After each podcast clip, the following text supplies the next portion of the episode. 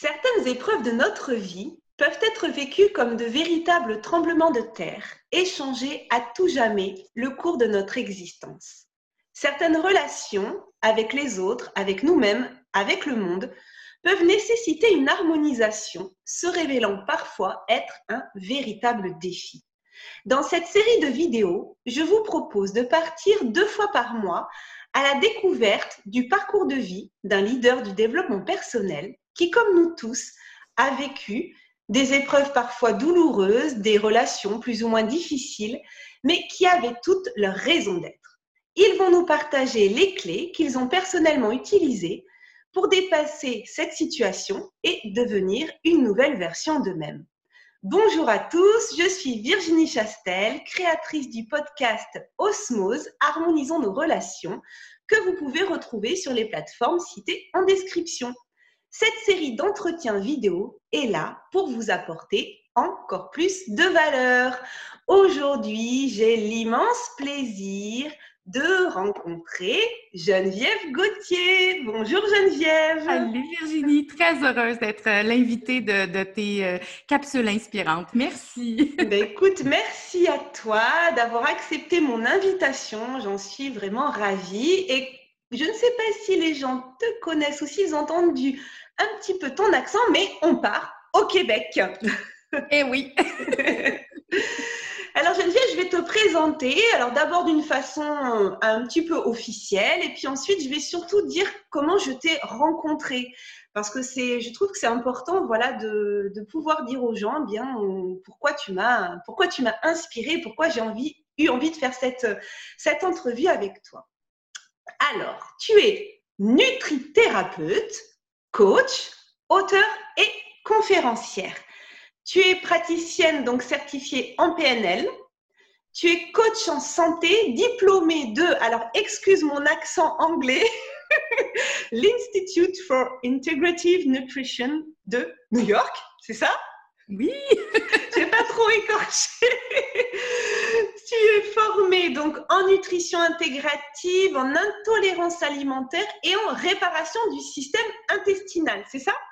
Oui, oui, et dernièrement, ben dernièrement, dans les dernières années, il y a eu euh, les neurosciences eh et, puis maintenant master en neurosciences aussi. oh, ben du coup, euh, beaucoup, beaucoup de, de formations, de compétences, mais on va pas te résumer à ça parce que tu es beaucoup plus que ça. Ta mission, eh bien, c'est d'aider les gens à se sentir bien dans leur peau, de faire la paix avec leur image corporelle et euh, d'améliorer leur santé, leur énergie, tout en révélant l'extraordinaire personne qu'elles sont à l'intérieur. Une alliance intérieure-extérieure en quelque sorte, c'est ça? Tout à fait, c'est très bien résumé ça. bon, ben, parce que souvent on parle effectivement de perte de poids, mais ça ne se résume pas à ça en fait, c'est tout un ensemble. Et toi, tu, tu, aides les gens à se révéler euh, dans leur entièreté, j'ai envie de dire, quoi, de leur façon la plus complète. Oui, tout à fait. Oui, parce que la perte de poids, c'est euh, en fait la prise de poids ou le mal-être corporel, c'est un symptôme de quelque chose qui est beaucoup plus grand. Plus les gens euh, continue de, de focuser, bon, ça c'est le terme québécois, hein, de, donc de focuser sur euh, euh, de perdre du poids et ainsi se sentir en confiance, avoir une vie idéale, manifester ce qu'elle désire réellement, alors que c'est tout faux. Il faut vraiment travailler sur son alignement global mmh. et ensuite euh, le reste suit, que ce soit métaboliquement, psychologiquement, énergétiquement, tout suit. Il faut s'aligner. c'est ça, c'est pour ça que les régimes ne fonctionnent pas, parce que quand on fait un régime et qu'on ne prend pas la personne de façon globale, en fait, ça va marcher un temps, mais sur la durée, euh, ça, ne, ça ne marchera pas. Exactement. Alors moi, je t'ai rencontré il y a un petit peu plus d'un an, c'était en mai 2019 à Paris, donc je t'ai vu en vrai pour la première fois sur la scène de Martin Latulipe lors du live de la meilleure année de votre vie, euh, programme euh, donc euh, en ligne que je suivais à cette époque. Et donc c'était c'était le, le week-end festif, le séminaire où tu es venu où tu es venu faire une conférence, nous parler de toi et nous transmettre des messages. Et bien, à ce moment-là, tu nous as posé une question. Tu nous as dit qui qui aspire à contribuer à plus grand que nous? Et on était nombreux à lever la main, enfin, en tout cas, moi je me rappelle d'avoir levé la mienne. Et tu nous as répondu, pour contribuer à changer le monde, il faut faire briller son diamant intérieur tellement fort qu'on va contaminer tout ce qui est autour de nous, contaminer positivement. Eh bien, ça, pour moi, c'est aussi ce qu'on peut appeler l'osmose. Et l'osmose, c'est le titre de mon podcast, en fait. C'est, voilà, briller et diffuser à l'extérieur, en fait, notre, notre lumière et impacter sur les autres. On n'est pas dans de l'imposition, on n'est pas dans de la manipulation, on n'est pas dans de forcer les gens. C'est-à-dire qu'on va tellement, nous, changer notre monde intérieur que c'est pas possible qu'il se passe rien euh, à côté. Effectivement, effectivement. On, vit dans, un monde énergétique, on est des êtres euh, d'énergie, en fait. Tout est une question de vibration. Alors, à quelque part, si nous, on vibre euh, on vibre positivement, on vibre à s'élever, eh bien, incontestablement, tout ce qui est alentour de nous aura deux choix. Soit de, de, s'élever à nos vibrations ou de s'éloigner parce que ça vibre plus pareil. Donc, c'est ça qui est extraordinaire. Alors, quand on travaille sur soi, eh bien, on change tout ce qui est alentour de soi. Et plus on travaille sur soi, plus on change ce qui est alentour de soi, eh bien, plus on, fait une différence dans le monde, euh, un impact positif. Et eh oui. Et à ce moment-là, donc tu, alors je vais pas redire euh, ta conférence, mais en tout cas, tu nous as dit que ben, pour y arriver, il y avait une recette et qu'il fallait qu'elle contienne trois ingrédients magiques. Le premier, ben, c'était d'apprendre à reconnaître le bonheur, parce que ça s'apprend, reconnaître le bonheur. Le deuxième, apprendre à s'aimer inconditionnellement. Et le troisième, prendre soin de son corps, de sa santé, de son énergie de sa vitalité. Ben déjà, ces trois ingrédients, c'est déjà du travail hein, d'aller les, d'aller, les chercher. Mais quand on les connaît, quand on sait que c'est important d'avoir ces trois ingrédients, ben ça peut nous donner déjà, j'ai envie de dire, une feuille de route. Et moi, ce qui m'anime et, ce sur quoi j'aimerais qu'on échange aujourd'hui, euh, c'est ce que j'appelle l'écologie relationnelle. Ben parce que pour cette écologie relationnelle, effectivement, on a bien besoin de ces trois ingrédients. Et moi, j'aime parler d'écologie relationnelle parce que, et d'écologie parce que la qualité de nos relations, eh bien, elle est aussi importante que la qualité de l'air qu'on respire. Et cette écologie relationnelle, c'est un ensemble, c'est un écosystème qui comprend les relations à soi, les relations aux autres et les relations au monde. Et aujourd'hui, eh bien, j'ai en face de moi une femme pétillante, pleine de vie, souriante, inspirante, qui, apporte sa contribution au monde. Mais je pense que ça n'a pas toujours été le cas. Alors, pour démarrer cette entrevue, eh est-ce que tu pourrais nous, parler de ta relation au monde, justement, et nous dire par quelles épreuves, celles que tu auras envie de partager avec nous, tu as dû passer pour être la femme que tu es aujourd'hui? Oui, oui, oui, tout à fait, parce que oui, j'ai un parcours euh, un peu particulier en ce sens que euh, souvent on me dit, oh, Geneviève, tu sais, toi, t'es pétillante, t'es vibrante, écoute, t'aimes la vie. Et mon Dieu, ça n'a pas toujours été comme ça. J'ai longtemps cru que j'étais née avec l'envie de mourir, que euh, depuis toute jeune, bon, on va dire l'environnement, des épreuves vécues, puis c'est toujours aussi une perception hein, de, comment on vit certaines épreuves, eh bien, ça fait en sorte que euh, dès l'âge de 8 ans, euh, moi, j'avais envie de mourir. Je priais le petit Jésus pour qu'il vienne me chercher dans mon lit. Bon, euh, c'est donc, c'était vraiment pas Jojo et je trouvais ça très difficile. J'ai eu beaucoup de difficultés parce que, bon, divorce de parents a fait en sorte que j'ai déménagé d'un endroit à l'autre le Québec, c'est grand, donc d'une région à l'autre, disons, et c'était là aux 6, 8 à 12 mois. Donc, j'ai jamais fait plus d'un an dans la même école. Alors, déjà, toujours constamment des déracinements et en plus, comble de la merde, j'étais. je mangeais mes émotions et donc, j'étais une belle petite boule d'amour. D'accord. Et souvent, à la blague, je dis, c'était plus long de faire le tour que passer par-dessus. J'étais vraiment obèse. D'accord. Alors, toute cette difficulté, justement, de relation aux autres, de relation à soi, d'arriver dans une nouvelle école, de devoir refaire sa place, de passer par-dessus les méchancetés, les railleries. Mm. Euh, donc, tout ça, ça a été extrêmement difficile et euh, pour moi. Et ce qui fait en sorte qu'à un moment donné, à l'adolescence, eh bien, euh, la nourriture, en fait, servait vraiment à geler mes émotions, à geler ce que je ressentais. Et à l'adolescence, eh bien, j'ai décidé d'aller vers quelque chose qui fonctionnait un peu plus que des Fruit Loops puis des Cheerios. Ça, c'est typiquement euh, québécois, mais c'est des céréales sucrées. jeune adolescente, j'ai commencé à, prendre la drogue et euh, je me suis tout de suite dirigée vers des drogues fortes. Donc, j'ai été héroïnomane, je vous dirais, à partir de l'âge de 13 ans mmh. jusqu'à l'âge de 21 ans, jusqu'à temps que je tombe enceinte. Donc, mmh. héroïnomane avec tout ce qui vient avec, les côtés moins drôles, le, le, le, le et, le besoin. Donc, c'est une drogue qui est quand même très, très addictive. Alors, euh, la seule raison pour laquelle tu te lèves le matin, c'est de trouver une dose pour pouvoir continuer. Alors, disons que là, c'était vraiment pas des, moments heureux et je ne vibrais pas le bonheur. et disons que les gens qui m'entouraient, c'était pas des gens heureux non plus. Mais oui. Oui. Alors, ça a été euh, une période excessivement difficile avec plusieurs tentatives de suicide mm. et euh, aussi euh, quelques tentatives de m'en sortir. C'est comme si à un moment donné, là, j'en pouvais plus d'être comme ça, puis je me disais, ah, il y a peut-être un espoir qui est d'autre chose. Et là, il y avait l'espoir de m'en sortir, mais c'est excessivement difficile comme, euh, comme, euh, comme je vais dire, euh, comme drogue. Bon, arrêter physiquement de souffrir de ça et en plus, comme psychologiquement, spirituellement, hein, s'accrocher à d'autres choses.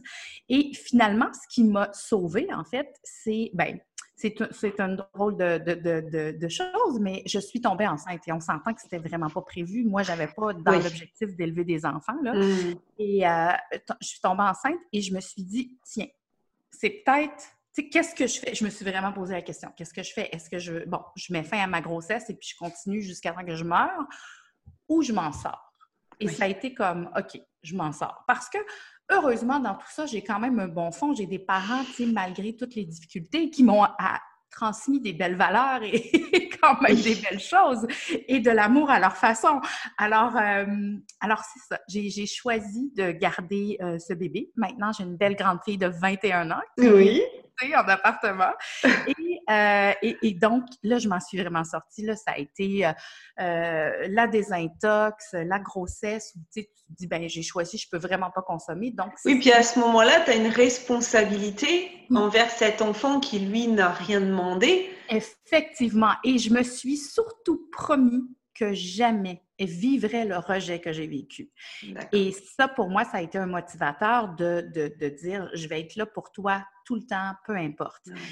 Oui, et effectivement, bon, on s'entend, ça n'a pas fonctionné avec son papa parce qu'on était un peu euh, deux êtres euh, perdus et perturbés. Alors, euh, j'ai élevé ma fille seule et, voilà, c'est ce qui a fait que je m'en suis sortie. Mais, mais rendu là, un, bon, un coup que tu arrêtes l'addiction, un coup que, bon, tu remets ta vie sur les rails et là, tu te retrouves avec un bébé, puis je me dis, mon Dieu, j'ai pas d'études, qu'est-ce que je vais faire? Et là, c'est le retour à la vie. Et, ce qui a été mon motivateur, ça a été, bon, je suis retournée à l'école, je me suis dit, OK, je vais pas aller, je vais être la première de classe. Je veux vraiment, là, donc je suis allée à l'école avec l'objectif de réussir, mais pour me prouver que j'étais capable. Ensuite de ça, je me suis trouvé un travail dans une firme d'ingénierie où, tu sais, bon, euh, j'ai monté les, échelons peu à peu et puis j'ai fait ma place dans le monde. Et euh, pour moi, ça a été à chaque fois que, que, j'arrivais, que j'atteignais un objectif, je me disais, mais est-ce qu'il y a que ça? Est-ce qu'il y a d'autres mm. choses? Est-ce que je me contente de ça? Et pour moi, ça a été vraiment comme, OK, non, je ne peux pas croire. Et, à chaque fois où j'ai dû faire, je vais dire, des, euh, des changements, parce que tous les changements sont difficiles à faire pour l'humain, on s'entend. Mm. soit, bon, ensuite de ça, j'ai fait ma vie avec un homme, ça ne fonctionnait pas. Donc, changement, je vais quitter. Ah, c'est de se dire, euh, OK, alors, ben, je pense qu'il y a mieux que ça. Je pense que je peux mmh. avoir, je peux être mieux que ça. Je peux me sentir mieux que ça. Alors, ça a toujours été mon motivateur de dire, je peux me sentir mieux que ça. Il y a mieux que ça. Mais j'étais quand même à la poursuite du bonheur et je le trouvais pas. eh oui. Et tu le trouvais pas parce que tu parce que tu t'en faisais parce que Tout à l'heure, justement, quand je parlais des trois ingrédients que tu nous avais donnés au cours de ta conférence et que tu disais apprendre à reconnaître le bonheur, est-ce qu'à ce, moment-là, tu, le cherchais, mais en fait, tu savais pas ce que c'était, ou est-ce que vraiment tu n'étais pas heureuse? Tu vois ce que je veux dire? Parce que parce que tu nous dis dans la conférence, à un moment donné, c'est reconnaître aussi ce que c'est que le bonheur. Mais est-ce qu'à ce moment-là, tu savais ce que c'était? Parce qu'on peut passer son temps à le chercher, mais si on ne sait pas ce que c'est, on ne trouve jamais en fait. Exactement, mais c'est une mm. très bonne question. Puis en plus, le bonheur, hein, chacun a sa définition du mm. bonheur. Alors, je vais dire que c'est les deux. Je savais pas ce que c'était. Puis en fait, euh, je, n'étais pas bien parce que j'étais constamment à la recherche de quelque chose d'extérieur pour combler mon vide eh intérieur. Et mm. que ce soit aussi par la perte de poids. Donc, j'ai repris du poids, j'ai retrouvé, tu sais, malheureusement, mes habitudes de manger mes émotions. Hein, euh, m'enlève l'héroïne, mais ce que tu n'as pas réglé reste là. Et eh oui. Euh, alors, ça, ça a été aussi pour moi un, défi de constamment, bon, être au régime, pas aimer mon corps, pas m'aimer, reprendre du poids, recommencer. Et à un moment donné, ben, c'est là où je me suis dit, OK, est-ce que c'est ça la vie? Est-ce que qu'est-ce que je peux faire pour être bien? Pour... Et c'est là où j'ai commencé à me poser justement les vraies questions. Hmm. Qu'est-ce que c'est que le bonheur? Qu'est-ce qui me rend heureuse? Et c'est quoi être heureuse? Est-ce que c'est tout le temps d'être dans des émotions d'exaltation? ou de se sentir juste bien, juste comme si on est dans notre petit cocon rempli et puis qu'on est capable de voir les oiseaux qui chantent, de les entendre, euh, de, voir notre enfant qui gazouille et qui est heureuse. Hmm. Et, en fait, et, ça, ça a été euh, une question qui a pour moi changé encore une fois le cours de mon histoire. Parce que c'est comme si j'ai vécu les, dix premières années de la vie de ma fille à espérer qu'elle grandisse. Ah, j'ai hâte qu'elle marche. Ah, j'ai hâte qu'elle parle. Ah, j'ai hâte que si. Ah, j'ai hâte. Et j'ai jamais été dans le moment présent. Hmm ça, pour moi, ça a été aussi une, euh, une révélation de faire comme, OK, j'ai toujours voulu, ça a été pour moi une façon de, de, m'en sortir, que de vouloir mieux, que d'aller toujours plus loin, toujours plus loin. Mais qu'est-ce qu'il y a ici maintenant? Et c'est à partir du moment où, justement, je me suis posé les vraies questions et j'ai accepté d'aller en moi et de voir ce qui était là, de pardonner, de me pardonner aussi euh, toutes les erreurs, tous les trucs que j'ai faits et c'est à partir de ce moment-là où, ma vie a encore une fois changé. Et, et oui, mais tu dis, à un moment donné, je me suis posé les bonnes questions. Qu'est-ce qui a fait Parce qu'on peut passer sa vie effectivement à, à pas se les poser, peut-être parce qu'on peut-être parce qu'on sait pas qu'il faut se les poser, enfin qu'il faut, qu'en tout cas c'est important pour mieux vivre et mieux se sentir. Est-ce qu'il y a quelque chose qui, qui a déclenché cette prise de conscience? Est-ce que c'est une rencontre avec quelqu'un? Est-ce que c'est un livre? Est-ce que c'est toi tout d'un coup qui en fait à force? Est-ce que est-ce que tu te rappelles ou est-ce que euh, non, ben en fait, je me, ça n'a pas été une rencontre ni un livre. Je pense que c'est moi, à force de tergiverser dans ma tête, de passer des nuits à réfléchir, à me lever, à pas être mm. bien. Ou à un moment donné, j'ai fait comme OK, peut-être que là, ce que tu cherches n'est pas à l'extérieur eh oui. oui. Et, et là, là j'ai commencé à m'intéresser au développement personnel, à lire des livres à me poser des questions. Euh, j'ai commencé à faire un parcours de PNL, justement, et là, encore une fois, bon, ça ouvre encore plus de portes, je me pose encore plus de questions, jusqu'à un moment donné où j'ai compris que euh, ben, j'avais une intuition qui était très forte. Mmh. Et qui, me parlait, mais que je ne l'écoutais pas. Puis à un moment donné, justement, je me suis dit, qu'est-ce, que, qu'est-ce qui me fait triper? Quand je travaille, est-ce que j'aime ce que je fais ou pas? Et, mmh. et là, ça a été comme non, je suis vraiment pas bien dans, dans, ce que je fais, je suis pas bien bon, dans, le travail et tout. Et j'aspirais à être nourrie de l'intérieur et autrement qu'avec la bouffe, justement. Et là, j'ai décidé de, encore une fois, changement de cap global. Je retourne aux études, justement, en nutrition. Je continue la PNL. Euh, ça a été vraiment un enchaînement pour euh, j'avais une soif, une soif de, comprendre comment fonctionnait le corps, comment fonctionnait l'esprit, comment fonctionnaient les comportements. Qu'est-ce qui faisait en sorte que pourquoi des fois c'était difficile puis des fois c'était facile? Mm. Alors là, cette recherche-là, ben ça a été extraordinaire parce que ça m'a nourri énormément et ça m'a appris énormément sur moi aussi et de comprendre que c'est des concepts hein, souvent de dire ok, il faut nourrir son vide intérieur par soi-même. OK, comment on fait ça? C'est ça! Donne-moi la recette! Eh oui. Mais effectivement, et c'est de comprendre que comment je nourris mon, vide intérieur, eh bien, premièrement, il faut que j'accepte d'aller le visiter, mon vide. Qu'est-ce qu'il y a? Qu'est-ce qu'il me dit? Qu'est-ce que... Et puis, tu sais, souvent, ce qu'on découvre, c'est pas bien beau, c'est pas bien le fun à entendre. C'est pas... Euh, non, c'est ça. Et, c'est nos parts d'ombre, on a nos parts de lumière, nos parts d'ombre, mais ça fait partie de nous aussi. Oui. Et ça, c'est une, c'est une chose, quand, quand je parle de l'amour inconditionnel, c'est à un moment donné, il faut accepter que nos parts d'ombre sont aussi extraordinaires que nos parts de lumière parce qu'elles elles, font que nous avons cette lumière. Mm. Et, et donc, c'est vraiment partie intégrante de nous. Et quand on s'accepte comme ça entièrement, eh bien, c'est là qu'on peut commencer à, avoir de l'amour inconditionnel pour soi. Et avoir de l'amour inconditionnel, eh bien, c'est la base parce que euh, Qu'est-ce qui fait en sorte qu'à un moment donné, puis là je pars dans tous les sens, mais tu pourras me non, ramener. Non, non, non, t'inquiète. à un moment donné, il faut créer ce qu'on appelle une spirale vertueuse. Il faut aller vers des choses qui nous nourrissent, qui nous rendent fiers, qui, qui nous donnent envie de continuer de s'élever, puis qui nous donnent envie de vivre. Et euh, comment on crée ça, cette spirale-là? Bien, il faut faire des tests. Qu'est-ce Moi, je, je remarque que... Euh, ça a été, il a fallu que j'instaure une petite routine. Euh, euh, pas une routine lourde. Bon, moi, je fonctionne beaucoup avec le plaisir. S'il n'y a pas de plaisir, vous me perdez. C'est pas le fun, Geneviève n'est pas là. Parce que euh, euh, j'ai besoin de joie, de pétillement et de plaisir. Alors, euh, ça, a été d'instaurer une petite routine de plaisir, quelque chose qui me fait du bien. Et que ce soit me donner un 15 minutes de lecture le matin avec mon café en écoutant le bruit des oiseaux. Puis là, puis je ferme mon lit, je fais comme ah, je me sens remplie, je me sens pleine, je me sens heureuse.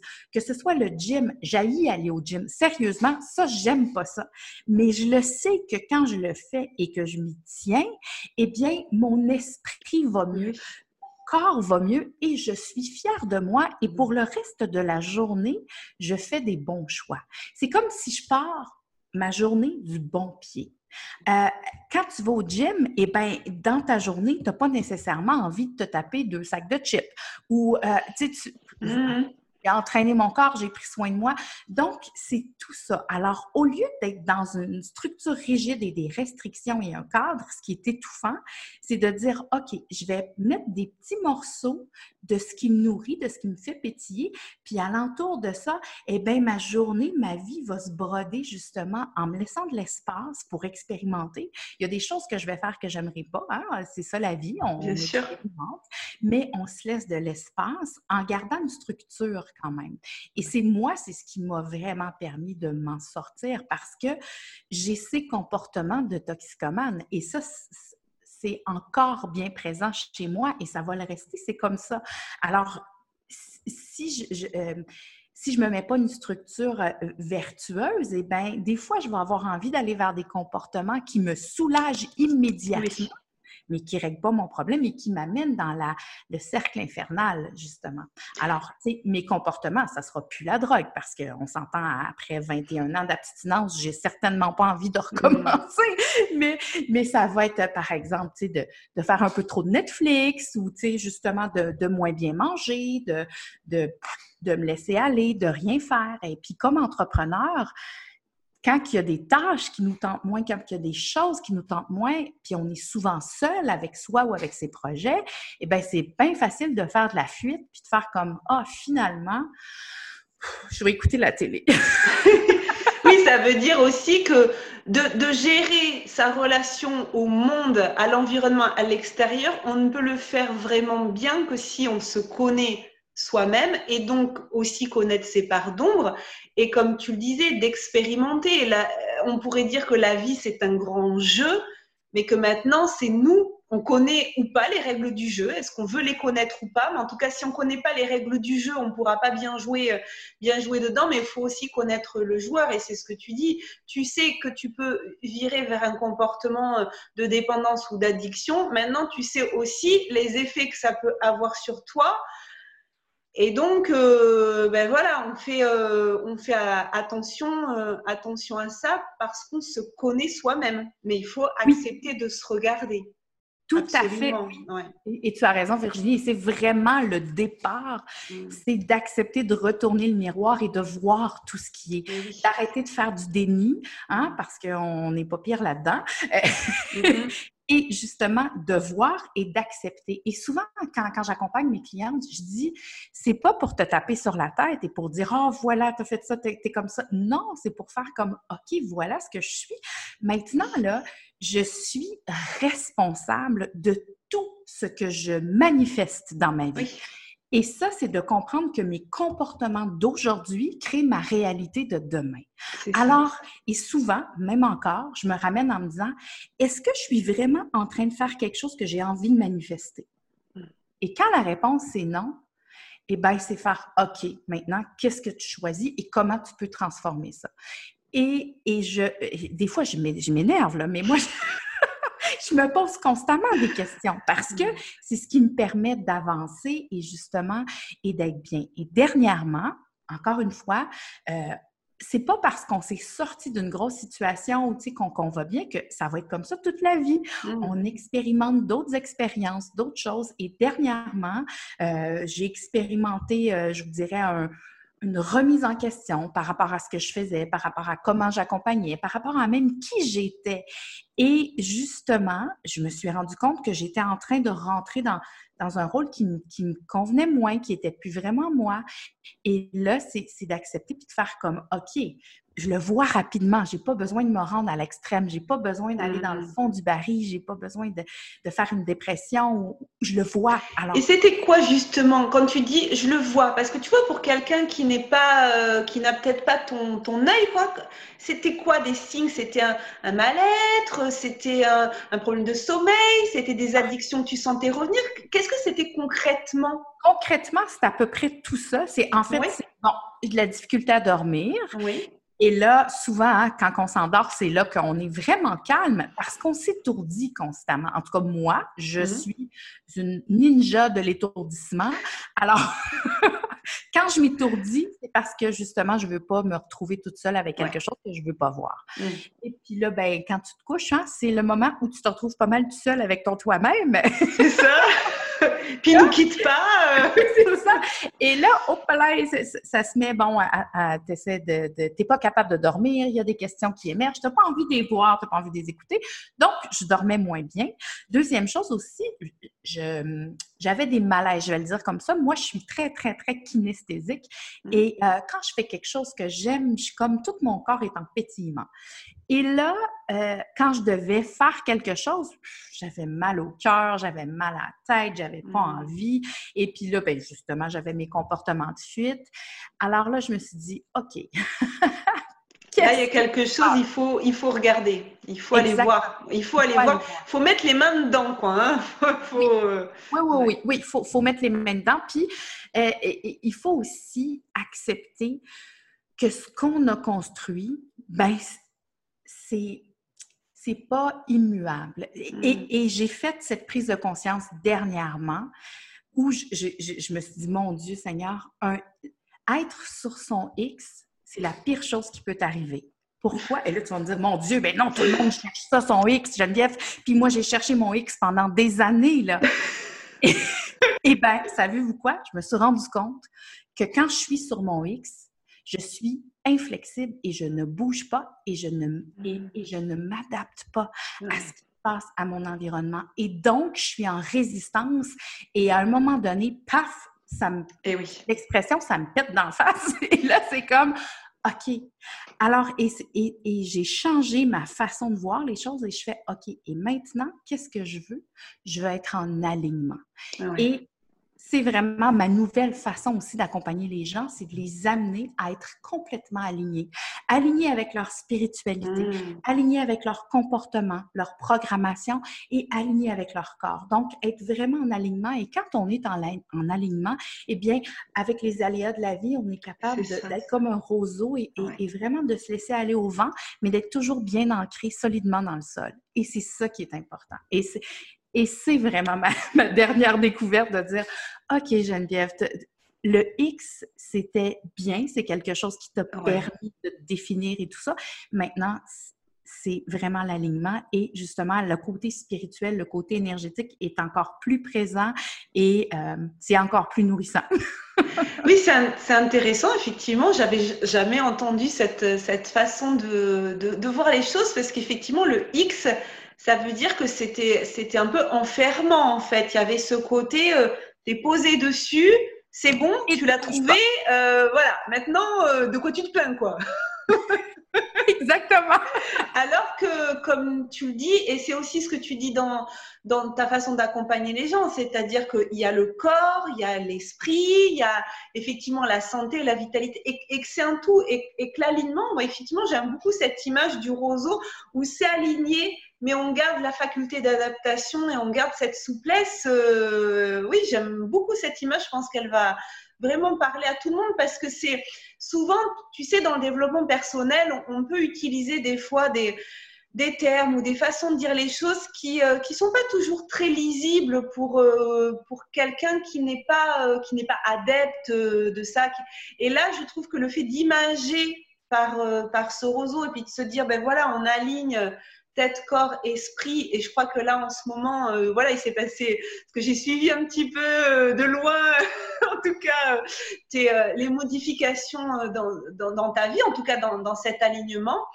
Est-ce que ça a été, est-ce que ça a été dur justement, voilà, de, retrouver, parce que comme tu le disais, tu étais sur ton X et tu t'es senti déstabilisé peut-être le fait de sentir que tu avais encore autre chose à apporter aux gens de différent? Oui. Ben, Dans ta relation aux autres, tu vois, est-ce que tu t'es posé la question de te dire, parce qu'il me semble avoir assisté à un moment donné à un de tes lives où tu disais, voilà, ça va peut-être surprendre certaines personnes, ce que je vais dire, je ne sais pas comment vous allez le recevoir, mais en tout cas, moi aujourd'hui, c'est comme ça que je le vis. Est-ce que tu as eu, peur de la réaction des autres? Est-ce que comment tu as vécu ce rapport oh. aux autres, si tu veux bien nous en parler? Effectivement, vraiment, Virginie, j'ai eu peur de la réaction des autres, mais en même temps, je me rends compte que je me suis moi-même mise dans une boîte. Je suis une femme très, très, très, euh, je vais dire, scientifique. Et, les neurosciences et le master en neurosciences, et, et j'enseigne aussi en neurosciences. Donc, pour moi, c'était vraiment très les connexions neuronales, comment le corps mmh. fonctionne, tout est scientifique expliqué. Et là, il y a cette partie qui arrive vers moi qui est vraiment plus spirituelle, plus énergétique et qui me déstabilise parce que là, c'est comme quelque chose sur laquelle je n'ai pas d'explication. Et, et ça a été très, très déstabilisant. Euh, et justement, je m'étais mis dans un cadre très, euh, très carré. oui. Et très cartésien, on pourrait dire, quoi. Ouais. Oui. Et là, je me suis dit, mon Dieu, j'ai peur qu'on me prenne pour un charlatan ou, tu sais, pour... Euh, et, oui, j'ai eu très, très peur du regard des autres. Et à un moment donné, je me suis recentrée et je me suis dit, OK, Geneviève, tout ce que tu le donnes, tout ce que tu fais, tout ce que tu dis, c'est justement en alignement global, total avec qui tu es et avec toi. Alors, même chose, qui même me suivent, euh, ce que je fais, je le fais avec amour, je le fais avec une immense conviction que ce que je fais, c'est bien. Et je me dis, bon, j'ai quand même pas perdu mes facultés intellectuelles et, toutes, mes, connaissances sur le cerveau et sur les comportements. Donc, euh, je me dis, ben voilà, go, j'y vais et j'élève, euh, j'élève encore plus euh, ceux qui me suivent et c'est comme ça. Et finalement, ça a été, en fait, et c'est là la clé, c'est que la peur du regard des autres était tout simplement parce que moi, j'acceptais pas encore ça. C'est ça, oui. Et c'est quand on accepte mm. entièrement celle que l'on est que mm. là, justement, le regard des autres est quelque chose qui nous nourrit plus, en fait. Mm. Ce qui me nourrit, c'est euh, d'être bien dans ce que je fais, puis d'être heureuse et fière, et surtout euh, fière de et ouais, fière de m'être, de me respecter et de, de suivre qui je suis. Ouais, ça veut dire qu'en fait, non, ce qui est important, c'est pas le, le, regard des autres, mais c'est notre perception du regard des autres qui nous signale attention, là, il faut que tu ailles voir en toi et il faut que tu ailles travailler en toi ton, ton rapport à toi-même. C'est pas c'est pas les autres le problème en fait. Ils sont juste, c'est même pas eux, c'est notre perception de leur regard. Parce que des fois, les autres, en fait, euh, ils se sont peut-être même pas posé la question. Exactement, tout à fait, tout à fait. Donc, oui, exactement, Virginie. Donc, c'est notre perception du regard des autres. Et quand ça, ça, ça graffigne, ça fait comme, oh, attends, il y a quelque chose à aller voir. Et c'est ou c'est la relation avec moi-même. C'est un signal. C'est comme sur le tableau de bord de la voiture, quand tu as le signal qu'il n'y a plus d'huile, euh, c'est attention. Voilà, va voir à l'intérieur euh, ce qui se passe. Et sur le, sur le, regard des autres, j'avais envie, si tu es d'accord, qu'on remonte un petit peu justement à, la période où, où tu étais héroïnomane.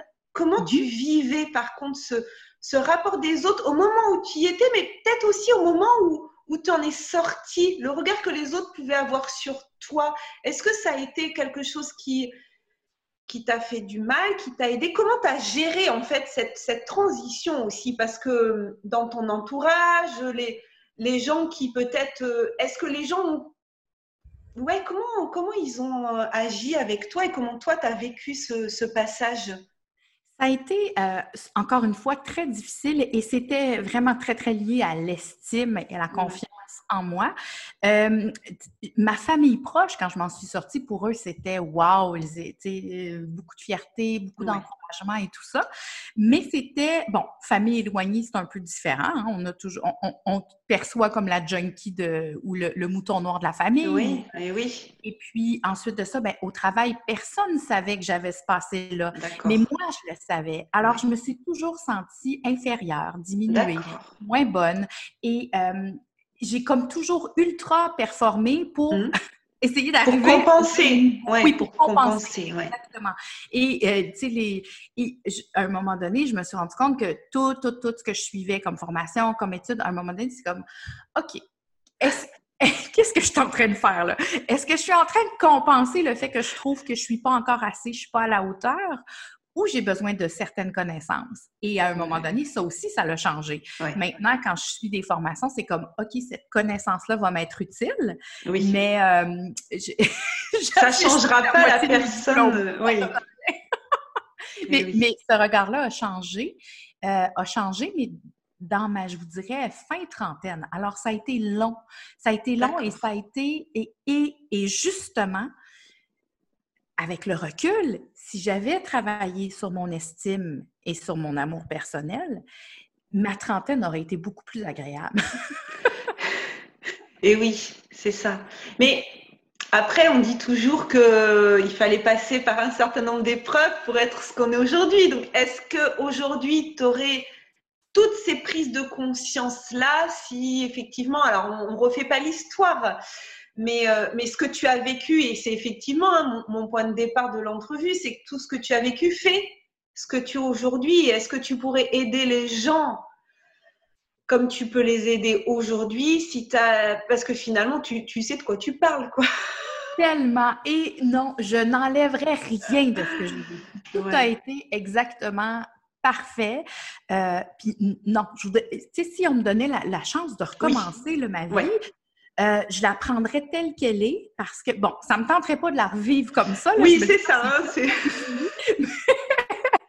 mais je ne voudrais pas rien changer parce qu'effectivement, c'est ce qui fait celle que je suis aujourd'hui. Je suis euh, pleine de compassion et de compréhension pour la douleur humaine, pour comment on se sent quand on n'est pas bien dans soi, pas bien dans son corps, pas bien avec soi, et aussi de, de, de d'être porteuse d'espoir, de dire Eh mon Dieu, mais attends, continue, continue un peu parce que tu vas voir, quand finalement tu arrives à être bien avec toi, la vie est extraordinaire on nous a donné un corps, un véhicule qui contient plus de cellules que la Voie lactée tout entière. On est un miracle. Et ça, pour moi, je trouve ça extraordinaire de voir justement comment notre écosystème intérieur corporel fonctionne, comment tout est lié et tout est un équilibre fragile. Alors, quand on se rend compte que, my God, OK, euh, c'est une expérience d'être humain incarné ici et de vivre cette vie et d'avoir la chance d'avoir un corps qui est en santé, my God, OK, maintenant, qu'est-ce que je fais avec ce cadeau-là? Eh oui. Eh bien, tu sais, je l'utilise à bon escient. Et en même temps, toutes ces difficultés émotionnelles, relationnelles que j'ai vécues font en sorte qu'aujourd'hui, je, je, me, je me définis comme une, une experte en, dénouage émotionnel parce que, en fait, maintenant, quand je dis à mes clients, quand tu veux faire un changement dans ta vie, quand tu choisis que tu es tanné, tu prends conscience de quelque chose et que tu veux faire un changement, que ce soit par exemple, je vais prendre l'exemple classique, là, perdre du poids, OK? Mais euh, on travaille bien au-delà de ça, mais tu, veux manifester autre chose dans ta vie, dans ta carrière, peu importe. Tu es entrepreneur et tu sais que tu dois euh, te, te montrer sur les réseaux sociaux ou faire des vidéos. Eh bien, donc, tu en prends conscience. Alors maintenant, qu'est-ce qui te reste à faire? C'est le comportement. Et quand tu arrives pour faire le comportement, si c'est pas aussi facile que de mettre tes, souliers, d'aller dans ta voiture et d'aller acheter du beurre à l'épicerie parce qu'il te manque de beurre, fait que pour, quand il te manque de beurre, tu vas en acheter, hein? tu mmh. reviens, c'est fait.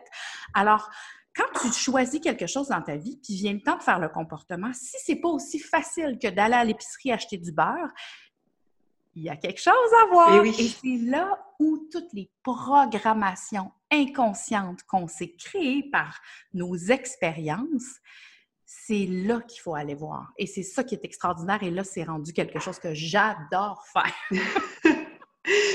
et c'est passionnant parce qu'on se dit qu'au final, cette exploration, hein, elle, elle, elle on passe toute notre vie en fait à, explorer. On disait voilà que la vie c'est un grand jeu. Et tu, disais aussi lors de ta conférence à Paris que notre corps c'était c'était une machine de, compétition en fait, mais qu'il fallait apprendre à écouter effectivement les signaux du corps. Et quand tu nous disais tout à l'heure que tu euh, voilà que tu étais quelqu'un au départ de très très cartésien, que, que par contre aujourd'hui tu t'ouvrais à plus de spiritualité. Est-ce que c'est pas lié tout ça justement, l'écoute des signaux du corps et la spiritualité? Est-ce qu'il n'y a pas ce, côté de, faire confiance aussi à, quelque chose d'inexpliqué, de plus grand que nous, mais qu'il faut apprendre à entendre ces signaux? Toi, aujourd'hui, tu, entends encore plus les signaux euh, qui sont envoyés, c'est ça Et ça a été perturbant au début. Oui, en fait, tout à fait. Mais oui, j'entends encore plus les signaux que mon corps m'envoie, mais je vous dirais que mon âme ou que l'âme de mes clients m'envoie. Et c'est c'est ça aussi, c'est quelque chose d'assez perturbant, mais en, même temps, c'est quelque chose d'extraordinaire parce que on est beaucoup plus qu'un corps humain, on est beaucoup plus que ça. Et, justement, mais, mais, notre corps vit dans un écosystème qui est nous et qui est aussi le champ qui nous entoure. Alors, c'est c'est de comprendre que, euh, ben, dépendamment de la nourriture psychologique, spirituelle et physique que je vais lui donner, il va avoir des réactions. Et, et c'est justement toute la notion de flexibilité de dire, mais par exemple, quand je mange quelque chose, puis j'ai mal à la tête ou euh, je suis fatiguée, c'est un message. Et eh oui. c'est un message. Quand je fais justement un burn-out, quand, quand je me rends jusqu'à l'épuisement, il y a un message en arrière. Ton corps, je veux dire, il y a eu l'univers t'a envoyé plein de messages, tu les écoutes pas, et à un moment donné, ton corps fait comme OK, ben là, moi, je me mets en shutdown, fait que tu vas m'écouter. Et, souvent, c'est souvent les dépressions, les burn-out qui font que les gens se réveillent et font comme Oh my God, j'étais dans un mode automate où euh, j'étais en train de vivre une vie dans laquelle je ne suis même pas l'acteur principal. Tu sais. Oui, oui. Ça veut dire qu'une des choses qu'il faudrait apprendre aux enfants, c'est d'apprendre à écouter tout petit, en fait, euh, leur corps quand il y a une douleur quelque part. Et... Mais souvent, c'est que nous-mêmes, les adultes ou les parents, on ne sait pas ça. Exactement. Et oui, tout à fait. On pense juste euh, les enfants avec euh, la nourriture. Hmm. C'est pas que des caprices quand, un enfant arrête, un enfant va jamais, jamais, jamais se laisser mourir de faim, là, à mmh. moins d'avoir un trouble psychologique, là, mais sinon, euh, ça n'arrivera pas. Donc, si ton enfant arrête de manger, mmh. respecte-le, il y a plus ça. C'est correct. C'est le, truc tout, tout basique. Alors, moi, en tout cas, j'ai été élevée comme ça. C'est finis ton assiette. Pense à tous ces petits Africains qui meurent de faim. oui, oui. Ou tu sais, justement, ou quand ça va pas, quand tu es fatigué, quand tu as de la peine, quand il y a quelque chose, nous, euh, l'éducation, c'était arrête de t'écouter, là, envoie ma grande, avance. Arrête de t'écouter. Non! oui. C'est ça, ouais. Et c'est vrai qu'aujourd'hui, aujourd'hui, moi, je sais quand mon fils, j'ai un petit garçon, enfin un grand garçon de 10 ans, oh, oui. très très grand, s'il écoute, s'il, enfin bon, il va pas sur Internet tout seul, mais un jour il verra cette entrevue. et c'est vrai que quand il reste quelque chose, je dis ben, laisse, laisse, il n'y a pas de souci. c'est vrai que c'est des discussions qu'on a eues avec mon conjoint de se dire mais on, va, nous, on a été éduqués comme ça où il fallait finir l'assiette. Mais aujourd'hui, voilà, on, a quand même plus de connaissances que n'avaient nos parents. Donc, on a aussi cette responsabilité, puisqu'on a cette connaissance-là, mettons en place les actions qui correspondent. N'obligeons pas à finir l'assiette. Si... Et c'est pas parce qu'il n'a pas fini ça qu'il n'a pas le droit au fromage après ou, au dessert après. Parce que moi, quand j'étais enfant, c'est mais si tu finis pas ta viande, tu n'auras pas le dessert. ça n'a rien à voir. Non, effectivement. Et, même dans l'expression des émotions, mmh. souvent un enfant va vivre euh, une déception, une peine, et puis on va comme le, chicaner un peu, arrête de pleurer, là, puis tu sais, écoute, ça va être correct, c'est des choses mmh. qui arrivent. Et, c'est de dire, mais tu sais, c'est correct que tu sois déçu. C'est normal d'être déçu. Par contre, tu peux l'exprimer, puis ensuite de ça, réagir autrement. Oui. Parce que si toute ta journée, tu babounes, tu fais du boudin parce que tu es déçu toute la journée, ça, c'est pas correct. Mais par contre, de comprendre que ma déception, elle est normale, je l'accepte, c'est correct, ça fait partie de moi. Et puis, tu sais, c'est ce que c'est ce, ce que j'enseigne, c'est qu'on accueille l'émotion, ensuite on peut la laisser aller parce qu'elle était porteuse de message. Et maintenant, on, remet notre comportement euh, à quelque chose qui nous euh, élève et qui nous nourrit. Donc, de, se mettre dans une position de victime ou euh, d'être en, ah, j'allais dire être en crise, excusez, ça c'est québécois, mais d'être en maudit toute la journée, de maugréer, d'être négatif parce qu'un tel nous a coupé en voiture. C'est pas aidant. Mais oui, puis c'est un peu la double peine en plus. C'est-à-dire qu'il y a déjà la situation difficile et en plus, on va rajouter de la douleur sur la douleur. Exactement. Mm. Alors que euh, souvent, l'émotion est là, elle vient nous porter un message, mm. un message nous disant de faire une action différente. Mais il faut l'honorer, cette émotion-là, faire comme, OK, je vis ça, mm. c'est correct. Maintenant, je vais modifier mon action. Ouais. écoute, Geneviève, c'était tellement un plaisir de, de t'écouter et de t'avoir pour moi toute seule, même si je suis aussi là pour que pour que voilà ma communauté, euh, les auditeurs puissent t'entendre parce que j'avais vraiment envie que voilà de te découvrir un peu plus d'une façon très égoïste, mais aussi en pensant à tous ceux qui euh, qui vont t'écouter. Est-ce que pour finir, tu pourrais nous donner peut-être un petit un dernier euh, petit message justement à partager aux personnes qui actuellement vivent peut-être euh, alors des difficultés relationnelles, mais soit avec le monde, avec les autres, avec eux-mêmes. Ce qui, ce qui te vient en tête que tu aurais envie de, partager pour clôturer euh, cette entrevue? Ben, en fait, moi, je dirais faire une chose par jour, hein, le petit pas, faire une chose par jour qui nous rend fiers, qui nous rend heureux, heureuse, qui nous fait du bien. Une chose qui nous nourrit, nous, notre spiritualité et notre amour. Donc, si c'est de prendre 10 minutes d'aller marcher et de se dire, OK, j'écoute le, chant des oiseaux, je regarde le soleil et, et je suis juste en contemplation, mais la faire à tous les jours et déjà, surtout quand ça va vraiment pas, parce que quand ça va vraiment pas, c'est pas le moment de prendre des grandes actions, on sera pas capable de les tenir. Mm. Donc vraiment, le plus petit pas possible. Et souvent, je dis, qu'est-ce que la meilleure version de moi, comment elle aurait réagi? Qu'est-ce qu'elle ferait dans cette situation-là? Parce que au bout du compte, il faut constamment se reconnecter à l'amour, à l'amour pour soi ou à l'amour des autres. Et quand on réagit avec son cœur, quand en fait on prend des décisions avec son cœur dans l'amour, c'est toujours des bonnes décisions qui sont dans la plus haute euh, intensité, dans la plus haute vibration. Alors, que ce soit pour vous ou que ce soit pour les autres, prenez le moment de vous arrêter puis de dire qu'est-ce que la version améliorée de moi aurait fait, qu'est-ce qu'elle aurait dit, comment elle aurait agi par rapport à moi, par rapport aux autres, parce que souvent, on a un discours qui n'est pas très gentil envers nous-mêmes. Alors ça, c'est la, une chose à changer. Alors, la clé, connectez-vous à votre cœur et demandez-vous qu'est-ce que la meilleure version de moi me dirait ou dirait à l'autre? Super, merci beaucoup Geneviève, merci pour euh, cet échange. J'étais ravie. Écoute, euh, à très bientôt pour euh, une prochaine rencontre. Et puis, euh, peut-être, voilà, un jour au Québec ou toi à Bordeaux, si tu passes, surtout. Avec plaisir, et si tu viens au Québec, tu me fais signe. Hein? oui, oui, oui, avec plaisir. Je te souhaite une très, très belle fin de journée à très bientôt à tout le monde pour de nouvelles entrevues. Belle journée Geneviève. Merci Virginie, merci tout le monde. Je vous souhaite une merveilleuse journée et du Québec.